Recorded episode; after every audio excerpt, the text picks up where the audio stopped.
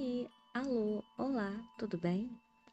Fadas, elfos e duendes também, sejam todos muito bem-vindos ao Fantasiando. Eu sou a Tamires, sua contadora de histórias, e o meu objetivo é trazer um pouquinho da fantasia para o seu dia, contando histórias e lendas de diversas culturas ao redor do mundo. No dia 22 de agosto foi celebrado o Dia do Folclore Nacional, e por isso eu selecionei uma história típica das nossas terras. Em A Lenda da Mandioca, nós conhecemos Mani, uma linda indiazinha que nasceu de maneira misteriosa. Mani foi enviada pelos deuses com uma missão muito importante, a de salvar sua tribo, e ela consegue cumprir com sua missão. Além de tudo, cativa o coração de seu povo e deixa marcas na terra, que estão presentes até hoje. Essa é uma lenda muito linda, muito delicada, muito poética e, além de tudo, faz parte da nossa cultura. E por isso, eu espero que vocês gostem. Agora, relaxe, prepare seus ouvidos, ative sua imaginação e vamos fantasiar juntos!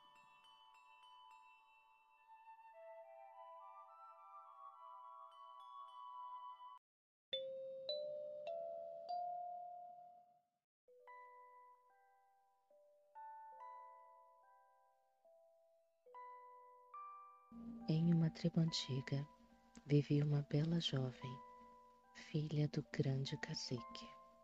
Ela era filha única e o maior orgulho do pai. A jovem índia atraía olhares por onde passava, mas nunca se interessou por nenhum guerreiro.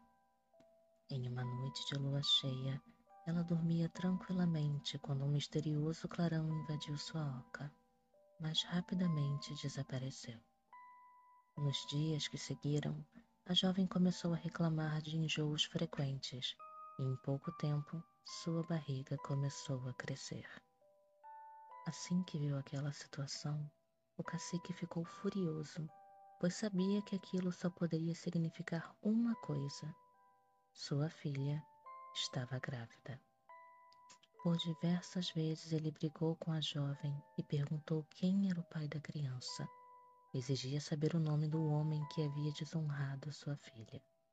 Mas a Índia sempre lhe respondia a mesma coisa. Não há homem, papai. Não sei como isso aconteceu, pois nunca tive namorado. Aquela resposta parecia provocar uma ira ainda maior no cacique, que sempre teve tanto orgulho da filha, agora só sentia vergonha e raiva. Devido a esse ressentimento, o cacique passou a punir a jovem. Ele a maltratava, gritava com ela na frente de toda a tribo. Às vezes a proibia de sair da oca e outras vezes a proibia de dormir dentro, forçando a jovem índia a dormir ao relento. No entanto, esse tratamento rude não durou muito tempo, pois em uma noite qualquer o cacique teve um sonho estranho. Ele sonhou com Tupã, Senhor do trovão, do vento, das chuvas, Pai dos deuses e Criador de tudo que há na terra. No sonho, Tupã o visitava e afirmava: Acredite em sua filha, pois ela fala a verdade. Pare de punir a menina, pois a criança que ela carrega em seu ventre te fará muito feliz e trará bênçãos para toda a tribo. Após essa revelação, a calma pareceu voltar a habitar no coração do cacique, que implorou pelo perdão de sua filha e voltou a tratá-la com carinho e respeito. Alguns meses se passaram e nasceu uma linda indiazinha albina. Sua pele era tão branquinha que mais parecia um raio do luar. Ao ver a neta tão pequenina e frágil, o coração do cacique se encheu com mais puro amor deram à criança o nome de Mani, que significava pele branca.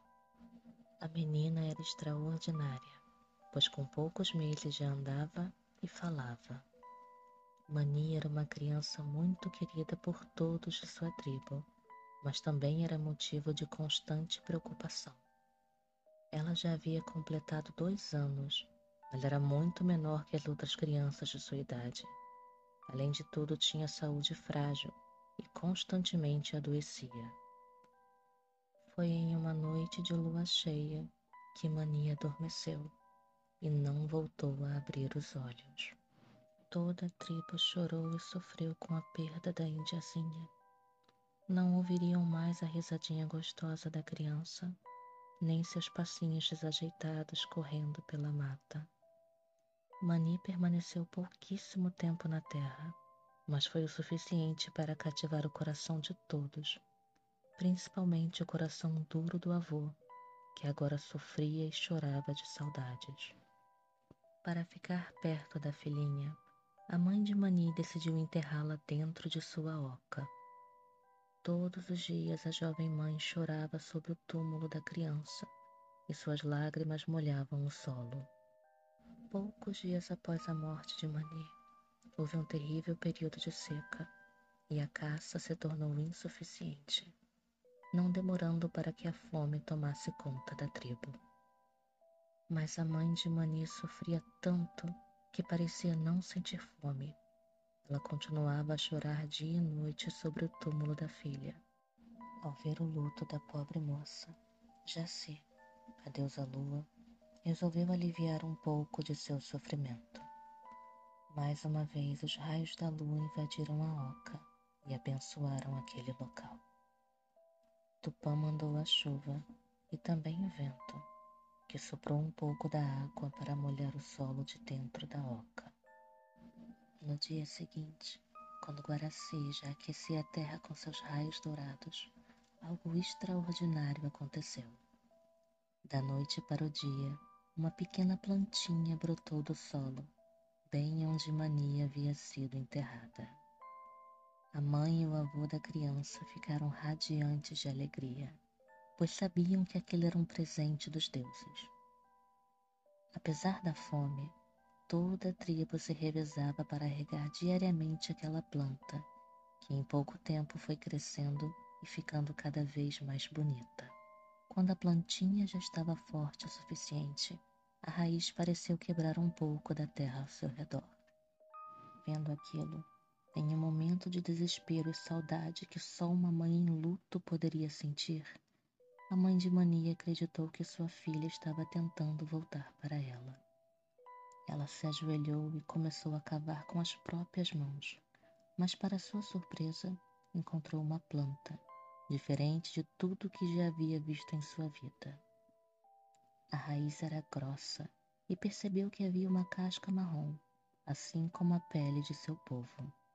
Ao retirar a casca, os olhos da mamãe se encheram com lágrimas de emoção pois sob a proteção marrom estava um tubérculo branco como a pele de mani. A mãe resolveu chamar a planta de manioca, uma junção do nome da indiazinha e da palavra oca, que é como os indígenas chamam suas casas. Desta maneira, manioca significaria algo como casa de mani. O tubérculo ajudou a extinguir a fome pois se tornou o principal alimento da tribo. Um alimento forte que poderia ser comido cozido, assado, frito ou ensopado. Desse mesmo alimento passaram a ralar para fazer a farinha, e dessa farinha era feito a tapioca, uma espécie de pão da natureza.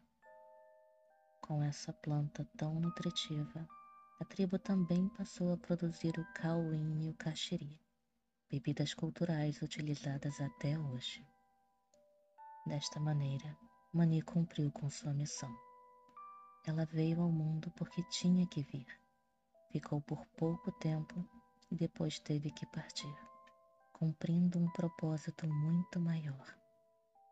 Mani morreu, mas seu espírito viveu para sempre, na memória grata de seu povo e na natureza que a abraçou e a acolheu.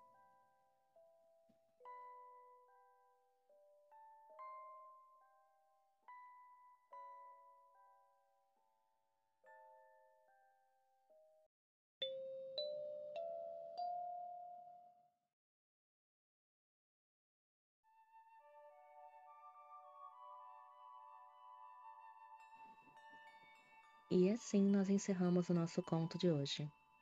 A lenda da mandioca é bem comum na região norte do Brasil.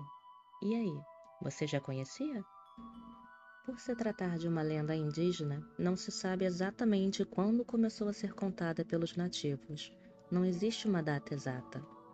Pois, como eu já falei aqui, essas histórias tradicionais são passadas de geração para geração pelo famoso boca a boca. Elas costumam ser seculares e às vezes até milenares. Porém, sabemos que em 1876 essa história foi arquivada pela primeira vez em um livro, do título O Selvagem, do escritor Couto Magalhães. José Vieira Couto de Magalhães, mais conhecido como General Couto de Magalhães, foi o pioneiro nos estudos folclóricos do Brasil. Ele nasceu em Minas Gerais, na famosa cidade de Diamantina. Além de escritor, ele era militar, político, etnólogo e folclorista. Seu idioma materno era o português, mas ele era fluente em inglês, francês, italiano, alemão, tupi e vários outros dialetos indígenas. Eu poderia passar um bom tempo aqui falando apenas do livro O Selvagem, mas eu tentarei ser o mais breve possível, pois eu não estou podendo falar muito. Então vamos primeiro começar por um fato. O livro O Selvagem foi encomendado pelo próprio Dom Pedro II, o último imperador do Brasil. Ao escrever O Selvagem, Couto de Magalhães tinha a intenção de passar seus conhecimentos nos dialetos indígenas para qualquer um que fosse letrado, ou seja, qualquer um que fosse capaz de ler e escrever. A intenção do autor é que dessa forma qualquer um pudesse se comunicar com os indígenas. E assim, poderia tanto se comunicar como também poderia ensinar o português para os indígenas brasileiros. Só a introdução do livro O Selvagem é bem longa e bem informativa. Eu vou confessar que eu sou aquele tipo de pessoa que pula a introdução, mas no caso desse livro eu super recomendo. O conteúdo do livro é dividido entre a parte do curso de Tupi, onde é apresentado a gramática, lições práticas, e exercícios segundo o método Ollendorff. Eu espero ter pronunciado corretamente. O método Ollendorff é basicamente um antigo método pedagógico para ensinar idiomas estrangeiros para adultos. Ainda na primeira parte, é falado também sobre um pouco da mitologia zoológica e algumas lendas brasileiras. Porém, a lenda da mandioca se encontra na segunda parte do livro, onde o autor fala sobre a família e a religião dos indígenas. A lenda da mandioca também já apareceu nos famosos quadrinhos da Turma da Mônica. E em 2012, os Correios fizeram uma série de dois selos muito especiais que representavam lendas brasileiras. Que eram essas: a lenda da mandioca e a lenda do Guaraná, que é outra lenda que eu gosto muito e em breve também estará aqui no Fantasiando. Agora, um último comentário barra curiosidade. Com essa lenda, nós aprendemos que o termo correto seria manioca, devido à sua origem. Então, por que falamos mandioca? Ainda no livro O Selvagem, o autor explica que, devido a um erro de pronúncia, acabou se popularizando o nome mandioca, com o D. Ele também diz que a população francesa que vivia no Brasil, no entanto, pronunciava a palavra corretamente, manioca. Então, os brasileiros falavam mandioca e os franceses manioca. Curioso, não? Também acho muito curiosa a quantidade de nomes que existe para mandioca. Em minhas pesquisas eu acabei descobrindo que existe cerca de 17 nomes só para esse tubérculo. No caso, o nome varia de região para região. Eu sou carioca, mas atualmente estou morando na Paraíba. No Rio de Janeiro, nós conhecemos esse tubérculo como aimpim, e quando eu vim morar aqui na Paraíba, me deparei com um nome completamente novo: macaxeira. E você, Conhece outros nomes para mandioca? E agora sim nós podemos encerrar por aqui. Eu espero que vocês tenham gostado da nossa história de hoje, porque ela é muito linda, é poética e é cultural. Também espero em breve estar de volta com mais um belo conto para te fazer relaxar e viajar um pouquinho para esse mundo da fantasia.